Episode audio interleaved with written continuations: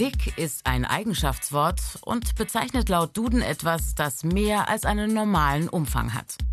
Also zum Beispiel eine dicke Jacke, die wärmer hält als eine dünne. Oder ein dicker Buntstift, der besonders deutliche Striche ziehen kann. Beim Menschen dagegen wird das Wort dick meist abwertend verwendet und es ist gar nicht eindeutig. Denn was ist schon mehr als der normale Umfang? Wer legt das fest? Das heutige Schlankheitsideal ist kulturgeschichtlich eher ein neues Phänomen. Während heute große und überschlanke Supermodels angesagt sind, die sich ihre Figuren meist erhungern müssen, wurde der Barockmaler Peter Paul Rubens vor gut 400 Jahren berühmt mit der Darstellung von üppigen Frauen, die man heute wahrscheinlich als dick bezeichnen würde. Schon bei den alten Römern war ein dicker Körper ein begehrtes Zeichen für Wohlstand.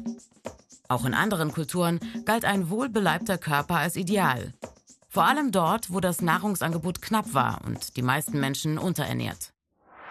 Um Kriterien zu gewinnen, was dick, dünn oder normal ist, müssen in der Medizin Zahlen herhalten.